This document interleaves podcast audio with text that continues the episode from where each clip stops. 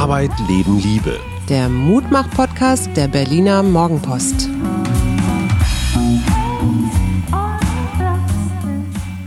Schönen guten Tag. Hier sind wieder wir, Hajo und Suse Schumacher, mit einer neuen Folge unseres Mutmach-Podcasts. Und mir gegenüber sitzt. Ja, hast du ja schon verraten. Ich darf mich ja jetzt schon nicht mal mehr selber vorstellen. Nö. Das ist einfach, das Matriarchat hat die Macht übernommen. Ja, wir kommen aus einem, wie soll man das sagen, aus einem Reflexionswochenende. Wir haben viel geredet, nachgedacht, uns ein klein wenig auseinandergesetzt über einen Leitartikel in der Süddeutschen Zeitung, wo eine Autorin, die ich eher so als links eingeordnet hätte, sagt, man darf Kritik äußern, ohne gleich rechts zu sein. Ich finde es interessant, wie diese Wahrnehmung dieser Corona, Anti-Corona-Demos, wie die sich so zumindest mal differenziert.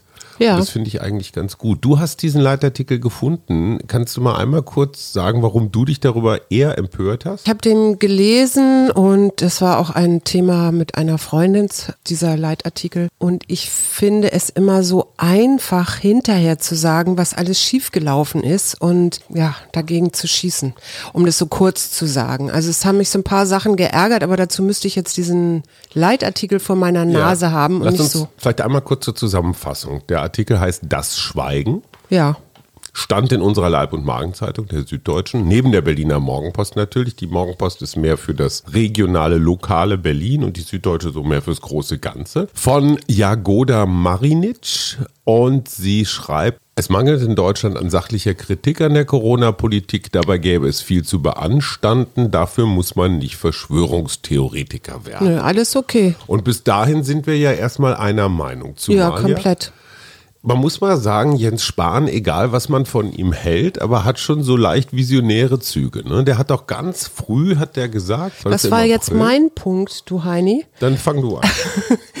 Spahn, du Heini, hat, hat sie gesagt. Spahn hat schon im April gesagt, wir werden in ein paar Monaten wahrscheinlich viel einander verzeihen müssen, womit er komplett recht hat. Mhm. Weil ja, diese Pandemie ist ein Lernprozess. Und er hat auch gesagt, mit dem Wissen von heute hätten wir bestimmte Maßnahmen damals vielleicht nicht so strikt durchgesetzt. Also zum Beispiel das Schließen von Friseursalons. Da haben viele gesagt, ja, was soll das? Aber in Wirklichkeit sind das ganz viele Ein-Mann- oder Ein-Frau-Geschäfte, die kämpfen natürlich, die brauchen täglich ihren Umsatz fürs Überleben. Das ist so das, der Inbegriff des Kleinunternehmers. Mhm.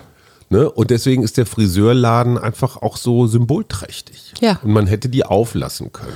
Und wenn jetzt in Deutschland, ich sag mal, nur ein paar Handvoll Friseure, denen es vielleicht nicht so ganz super gut ging, jetzt wegen dieser Maßnahmen kaputt gehen, weil die Überbrückungshilfen einfach nicht tragen, dann dürfen die die Maßnahmen der Bundesregierung oder ihrer Aber ja, dagegen sage ich ja auch gar nichts. Aber ich finde das immer so einfach. Weißt du, da sitzt so eine Journalistin und sorry, du bist auch Journalist, ich weiß es und ich sitze hier auch im Glasturm. Aber da sitzt so eine Journalistin in ihrem Homeoffice. Wolltest du das Wort klugscheißen benutzen? Mm, nein, das würde ich jetzt nicht so sagen. Dann schreibt die halt darüber, über diese große Masse, die schweigt. Ist ja auch finde ich auch alles okay. Ich, ich, was ich immer bloß nicht so mag, ist dieses hinterher, ja, sich hinterher über irgendwas zu echauffieren, über etwas, was wir vorher gar nicht wissen konnten. Das finde ich irgendwie ein bisschen schwierig. Aber das ist, glaube ich, jetzt gar nicht unbedingt dieses Klugscheißen hätte, hätte Fahrradkette, sondern ich glaube, es geht erstens mal um eine Diskurs Kultur. Und ich fand es auch problematisch und dafür habe ich ja auch Prügel eingesteckt. Ja, ich sehe das Problem,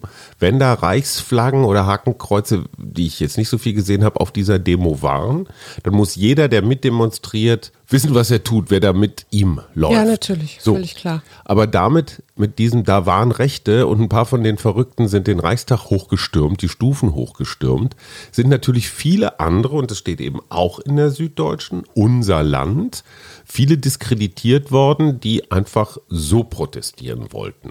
Und mhm. die man darf Das darf man, ja, ja, na, da bin ich ja auch überhaupt nicht dagegen. Ja, aber war nicht der Medien-Mainstream so, weil da Rechte mitmarschieren, ist jeder andere, jede andere, die da mitmarschiert, eigentlich von Anfang an diskreditiert. Das war häufig so der Zug in den Kommentaren. Ja. Und viele Leute sagen zu Recht, da geht was unter, weil wir sind nicht extremistisch.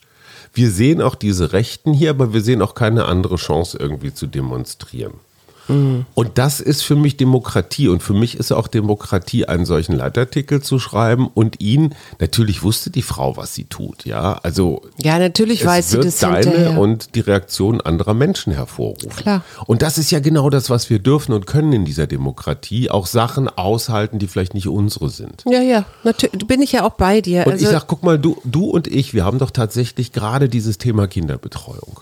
Und wir haben an dieser Stelle, wir haben hier gesessen und gesagt, wir wünschen uns, dass das deutsche Bildungssystem, das Schulen, das Lehrer die Freiheiten nutzen, die sie jetzt haben. Ich bin doch voll bei dir. Also ich bin nun alles andere als, als ein Antidemokrat oder so. Ich finde nur immer alles hinterher besser zu wissen.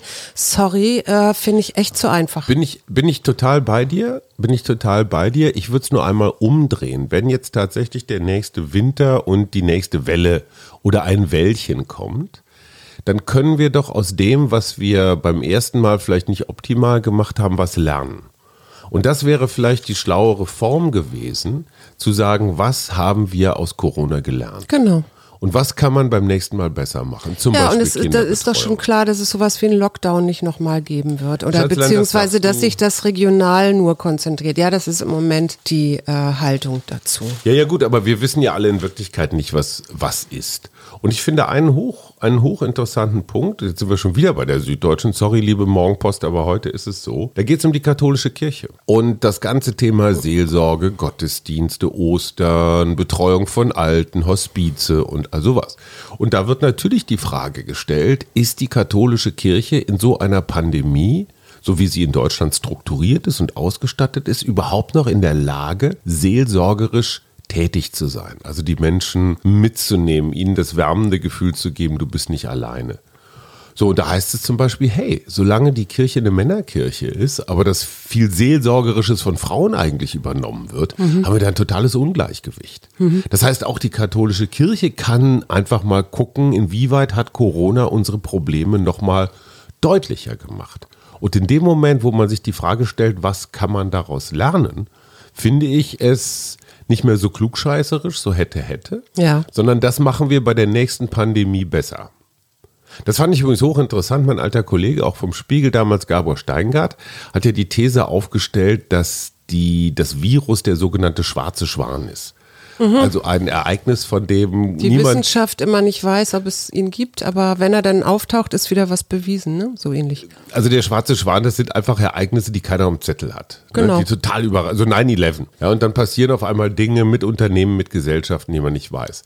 Nun sagt aber ein solchen Forscher totaler Quatsch, eine, ein Virus ist ein weißer Schwan. Damit muss man rechnen. Ja. Weil Viren kommen alle naslang des Weges manchmal so, manchmal anders. Das fand ich ganz interessant. Insofern ist der Umgang mit Viren auch etwas, was die Menschheit durchaus lernen muss. Ja, und wenn wir uns jetzt ein bisschen noch mehr um unser Klima und den Artenschutz kümmern würden, dann könnten wir vielleicht das, die nächste Pandemie etwas eindämmen. Schätzelein, dann kommt irgendein anderes Virus des Weges. Nein, aber ähm, es gibt tatsächlich so eine, so eine, ähm, so, ein, so eine Idee, 50 Prozent der Welt zu Ökosystemen zu erklären mhm. und äh, so als geschützte Gebiete und damit damit eben auch Artenvielfalt zu erhalten, weil wenn du viele Arten hast, ist die Übertragung eines Virus von Tier zu Mensch hat einen viel größeren, längeren Weg und kann mutieren in, dazwischen, als wenn du äh, direkt von der Fledermaus auf den Markt in Wuhan gehst. Da sollte man dann aber auch diese Märkte abschaffen, dass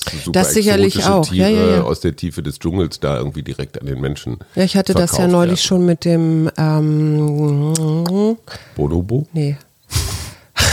Eine Frau denkt über einen Tiernamen nach. Ja, warte mal, jetzt muss ich das mal eben. Ähm, Vier Beine? Das Schuppentier. Ich hatte das ja neulich ja, schon klar. mal mit dem Schuppentier, ne? Das ja auch wegen seiner Schuppen, die angeblich irgendwelche potenzfördernden. Ich lutsche gerade auch auf drei Schuppen. Ich genau. Total. Genau, deswegen äh, so mhm. kaum noch äh, existiert. Was ich schön finde und auch gut finde und auch richtig finde, dass wir hier sitzen und einfach noch mal so ein halbes Jahr mal ganz kurz zurückschauen Mhm. Was haben wir erlebt? Was haben wir vielleicht auch falsch gemacht? Was kann man besser machen, ohne dass man das jetzt irgendwem zuordnet? Mhm. Ne? Ich könnte jetzt natürlich sagen, hey Merkel, hey Drosten, hey Spahn, hey Wieler, wie sie alle heißen, ihr gehört jetzt alle in Knast, weil ihr uns verraten und verkauft habt. Das halte ich für eine völlig falsche Zuschreibung. Es ja, ist Weil wärst du Frau Merkel gewesen, wäre ich Herr Drosten gewesen. Ich möchte nicht für 80 Millionen Menschen die so. Verantwortung haben. Möchte und insofern finde ich, haben diese Entscheider auch ein klein wenig Milde und Verständnis verdient. Ja. Weil du kannst in so einer Pandemie nicht 100% richtige Entscheidungen treffen. Nein, vor allen Dingen hast du bei 80 Millionen oder 83 Millionen sind wir, glaube ich, inzwischen. Ne? Ist ja immer noch die Randexistenzen, die was ganz anderes wollen. Also du wirst sowieso nicht immer alle erreichen mit dem, was du da tust. Aber es geht, muss ja irgendwie immer um die Mehrheit gehen, oder? Ich habe eine Frage von, von nationaler Bedeutung für dich. Erstens mal positiv. Die Bertelsmann Stiftung hat letzte Woche, haben wir gar nicht drüber geredet, festgestellt, dass sich extremistische, populistische Haltungen in Deutschland reduziert haben. Mhm. Ja, das heißt nicht das, was man vielleicht so wahrnehmen könnte. Es wird alles immer schlimmer und aggressiver und unversöhnlicher. Ja. Scheint nicht zu sein, sondern ich sag mal so, die Vernunft setzt sich dann doch durch. Und jetzt meine Frage, ist das eine besonders deutsche Eigenschaft, jetzt hier diese Staatsentscheidungen alle gut zu heißen und jetzt bloß nicht aus der Menge, aus der Reihe zu tanzen und irgendwas zu kritisieren und klug zu scheißen und was maßt sich die dumme Kuh an? Ist das, ist das dieser Gehorsam? Ist das dieser Untertan, von dem ja immer viel geredet wird? Also ich weiß, dass es so eine Zeit gab, wo man bestimmten Nationen bestimmte Stereotype genau. ähm, zugeordnet hat. Und ich habe das, den Eindruck, dass unsere Gesellschaft inzwischen sehr divers ist. Insofern würde ich das jetzt nicht, würde jetzt nicht annehmen, dass das hier unser Drang zum Untertanen ist oder Doch, so. Ne? Also da, da bin ich strikt anderer Meinung. Ja, okay. Ich glaube, die Franzosen haben eine deutlich skeptischere Haltung zum Staat, gerade auch so zur Zentralmacht in Paris. Und äh, da Und ist deswegen so, so viele Neuinfektionen? Nee, aber ich glaube, dass da Aufbegehren oder Ungehorsam gegenüber der Staatsmacht äh, viel mehr Anerkennung hat. Siehe Gelbwesten. Ne? Also den aber das hast du doch hier auch mit den äh, AfD viel, und sonst viel, viel Pegida-Demos. Nichts so. lahmgelegt. Ja, das sind halt ein paar Leute, die hier mit Fahnen über durch Berlin ziehen. Aber das öffentliche Leben findet ja komplett statt. Und das, was ich meine, mal die Gelbwesten gemacht haben, wir haben das selber gesehen, als wir letztes Jahr in Frankreich waren. Du kamst bestimmte Autobahnauffahrten nicht hoch, weil die da standen. Ja. Also die haben wirklich bestimmte Teile des öffentlichen Lebens gekapert. Und das findet hier nicht statt. Und das Aber ich meinst du nicht, es gibt doch auch immer mal wieder Demonstrationen, wo, was weiß ich, Bahnmitarbeiter ihre Arbeit niederlegen und es zu oder oder Flugbegleiter oder Viel so. zu selten. Okay. Die Streiktage in Frankreich sind um ein Vielfaches höher als die Streiktage in Deutschland. Und die entscheidende Frage ist, was du völlig zu Recht sagst, sind diese Nationalstereotypen, sind die überholt? Sind das so, ist das so Comiczeichner-Humor oder gibt es die tatsächlich noch? Und ich finde schon, dass diese 90 Prozent der Zustimmenden zur Regierungspolitik schon eine gewisse, so, so einen kollektiven Geist haben, so wer kritisiert, schert aus. Der gefährdet das große Ganze. Hm. Ich weiß nicht, also dieses Umarmen von Kritik und zu sagen, solange das sachlich vorgetragen wird und es nicht ja, sofort in diese Richtung von Logisch. ich will diesen Staat abschaffen geht, kann man sich anhören. Ja. Und ich finde es auch ganz interessant, was wir gerade versuchen und vielleicht kann man sich das auch für die nächste Woche oder nächsten Wochen vornehmen, mit Leuten, mit denen wir vielleicht eine Weile nicht so viel zu tun hatten, weil wir auch andere Ansichten in Sachen Corona hatten vielleicht langsam wieder so das Gespräch zu suchen. Mhm. Ich habe das letzte Woche schon angefangen mit einer alten Freundin und ich glaube, es ist so ganz okay, wenn man sagt, hey, wir waren alle nicht perfekt und da sind auch viele alte Dämonen aus der Gruft rausgekommen. Mhm. Sag mal, ich erwarte, ich bin so ein bisschen von deiner pornös erotischen... Von weitem sieht mh, eine Ehe außerordentlich einfach aus. Zwei heiraten, bekommen Kinder. Ähm, das ist ja so ein bisschen schwierig mit dem Urheberrecht. Insofern habe ich ah. mich jetzt so ein bisschen auf Zitate reduziert. Mhm. Ich kann noch ein weiteres. Wir sind bei F. Ich kann noch ein weiteres sagen, ja, bei F, denn so sind die Menschen. Eine gemeinsame Furcht führt sie leichter zusammen als eine gemeinsame Liebe. Haben wir eine gemeinsame Furcht? Nö, aber ich fand die, diese doch, doch, Zitate doch, ganz interessant. Darf ich, darf ich einen Versuch machen? Ja, bitte. Haben wir vielleicht die gemeinsame Furcht vor Einsamkeit? Einsamkeit kann ein großer Segen sein. Das war jetzt eine gute Überleitung, ohne zu wissen, dass es eine dass war. Dass ich diese, dieses Zitat also irgendwie hier auch ist habe. Herr F. aber ein bisschen, ein bisschen Depri, oder? Ja, der war ähm, schwerst abhängig, also der war alkoholabhängig und. Hans Faller da? Ja, Genau. Oh, guck mal. Und äh, morphiumabhängig. Mhm. Und ich habe ihn rausgesucht heute, weil er eine junge Frau kennengelernt hat, die er auch geheiratet hat. Das war seine zweite Frau, Anne Issel. In Hamburg-Eilbeck hat er die kennengelernt und die hat er immer Suse genannt. Ach, wie süß. Also Hans Faller, da muss man mal sagen, gehört zu denen, die so unterschätzt sind. Ne? Also ich finde gerade diese Kriegsbücher hier auch aus Berlin, wenn man Sehr- die liest, es ist immer schwarz-weiß. Ne? Ja, es sehr ist realistisch. Immer, immer November, es ist immer trübe, es ist immer genauso wie du vorgelesen hast, so melancholisch reicht nicht. Es Mhm. ist wirklich richtig traurig. Ja, es ist traurig, aber ich habe es auch gerne gelesen, weiß ich. Und Rudolf Wilhelm Friedrich Dietzen, so hieß er nämlich wirklich, hat, glaube ich, auch sein Leben lang wirklich mit sich selber gekämpft. Also ob das nun eben seine, seine Alkohol- und Morphiumsucht war, aber auch dieses, wo finde ich hier meinen Platz im Leben oder so. Und das, das hat mich schon berührt. Und dieser kleine Mann, was nun, Ja. äh, ist ja nun einer der Bücher, den man auch in der, oder dass man auch in der Schule lesen musste. So. Ich finde es ehrlich, ich habe das neulich nochmal wieder gelesen, weil ich so ein bisschen vergessen hatte, es ist schon ganz schön langatmig. Ja, Also es, es ist echt ein Wälzer, aber man kriegt so diese Zeit, diese trübe Zeit damals, kriegt man echt mit. Mir ist Max Frisch noch eingefallen Klar, mit F. super. Hoffmann von Fallersleben. Super. Äh, Erich Fromm. wow. Äh, und ich habe keine Frau mal wieder. Ja, Annette von Froste-Hülshoff. vor allen Dingen Froste. Wäre, wäre noch ein F. Was ist das Motto für die kommende Woche? Na, ich habe noch eine Widmung. Ich Ah. möchte nämlich unserem Altbundeskanzler Schröder diese Sendung widmen. Überhaupt den alten weißen Männern. Danke. der, obwohl wir jetzt den Nawalny, das Nawalny-Problem haben, oder was heißt Problem, die Vergiftung, äh, diese Hinweise darauf, alles fest, daran festhält, dass er Gazprom beziehungsweise Nord Stream 2 sich dazu nicht äußert. Und das finde ich ehrlich gesagt völlig daneben. Auf der anderen Seite möchte ich einmal formal werden. Natürlich ist die Handschrift bei dieser Nawalny-Vergiftung relativ klar, wenn es sich um einen Stoff handelt, der eigentlich unter Kontrolle der russischen, des russischen Militärs, der russischen Geheimdienste, des russischen Staats steht. Das heißt, das Zeug ist jetzt nicht irgendwo aus äh, Philadelphia eingeflogen. Auf der anderen Seite jetzt direkt die Linie zu Putin zu ziehen, ist naheliegend, aber haben wir den Beweis? Was würde ein Richter sagen, Putin schuldig oder nicht?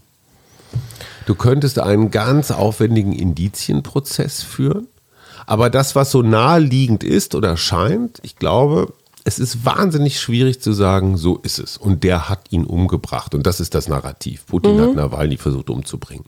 Oder eine Warnung in die Welt. Nein, so würde ich das natürlich jetzt nicht sagen und ich würde auch nicht sagen, dass es Putin direkt war, aber ähm, ich finde diese ganze Politik andersdenkende Kritiker oder eben auch Oppositionelle äh, mit solchen Methoden zu mundtot zu machen. Da sind wir doch total einer Meinung. Die entscheidende Frage ist nur, kannst du eine direkte Linie ziehen zu einem Täter?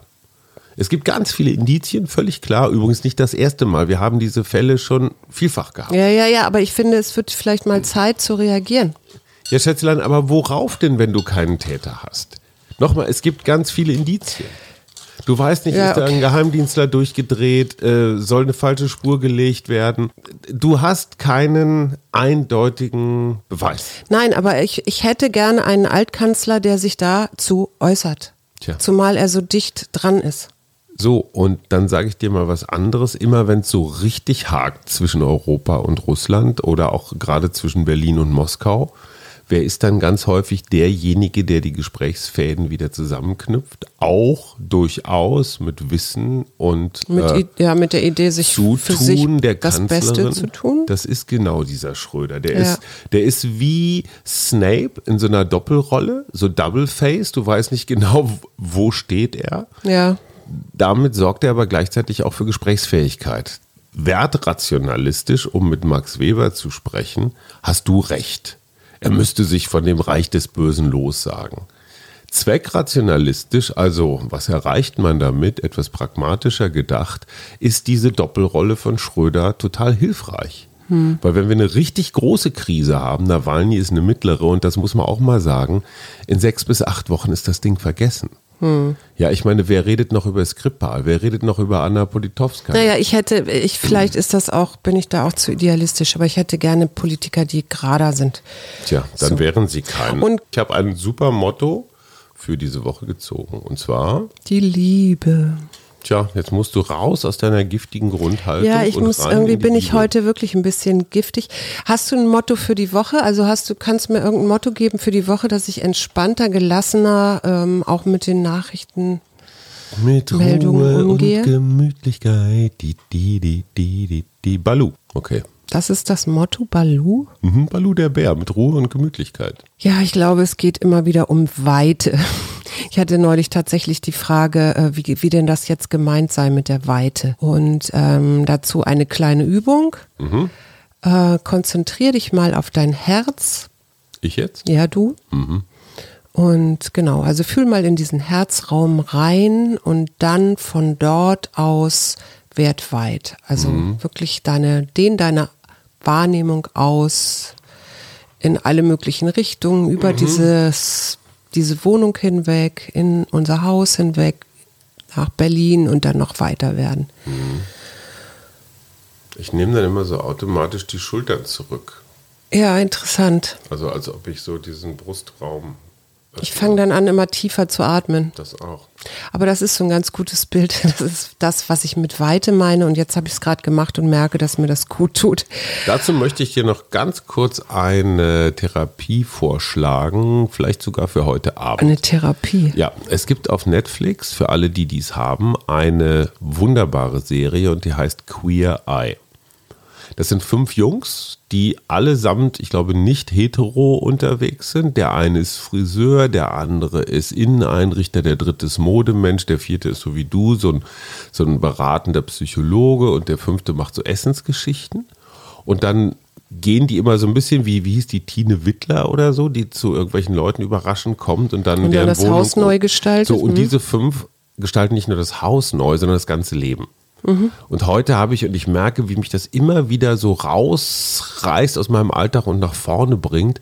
Heute habe ich eine Folge gesehen, wo sie bei einem, bei so einem Typen, der war mal Footballspieler, hat es aber nie so nach ganz oben gebracht und hat sich dann selbstständig gemacht mit einem Fitnessstudio. Und dieses Fitnessstudio gibt es schon eine ganze Weile und das sieht halt total verranzt aus. Weißt du, der hat also seitdem er das neu gemacht hat, nie wieder angepackt, nicht mal mehr gesaugt. Mhm.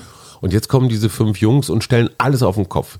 Den Kleiderschrank, den Kühlschrank, das Fitnessstudio, der Psycho-Junge war mit ihm im Stadion, wo er seine größten Erfolge hatte und mhm. hat ihm so ganz viele Gewichte aufgeladen, weißt du, so Hantelscheiben. Ja. Hat gesagt, wie fühlt sich das an, wenn Rocky. du damit ja, auf der einen Seite Rocky, auf der anderen Seite waren diese Hantelscheiben die Symbole für Erwartungen. Mhm. Also was sein Vater von ihm wollte, was sein Trainer von ihm wollte, was er selber vom Leben wollte. Und dann haben sie so ganz in einem Akt der Befreiung, so viel zum Thema äh, weit werden, haben sie einfach diese Handelscheiben abgelegt. Mhm. Weil sie gemerkt haben, die sind zu schwer. Ja. Damit kannst du dich nicht frei bewegen. Ja, das ist ein schönes Bild. Und vor allen Dingen allein in diesem riesen Stadion mit diesen 20 Kilo Hantelscheiben. Und ich muss immer sagen, es sind echt bewegende Momente. Es ist mhm. natürlich Unterhaltungsfernsehen, aber auf der anderen Seite kommen da ganz viele Botschaften mit. Mhm. So lass den Scheiß. Und allein die Tatsache zu sehen, wie die dann die Kleiderschränke ausräumen, das ist so wie Marie Kondo, weißt du, raus, raus, raus, raus, raus. Ja, das brauche ich hier übrigens auch mal. So, jetzt aber. So, Liebe. Durch Liebe dehnt sich deine Seele aus und verbindet sich. Liebe überwindet Kummer, hegt keinen Gräuel und heilt, heilt jegliche Trennung. Die Liebe ist die Essenz des Seelenfriedens und die Basis der Gelassenheit. Na, dann lassen das wir mal. Doch, das ist ein schönes Motto, da kann ich mich drauf einlassen. Die Liebe hochleben. Wir wünschen ein wunderschönes Woche. Ein wunderschönes Woche. Ja. Ja, okay. das Woche. Bis dann. Tschüss. Ich hab den Genus gerne. Ja. Arbeit, Leben, Liebe. Der Mutmach-Podcast der Berliner Morgenpost.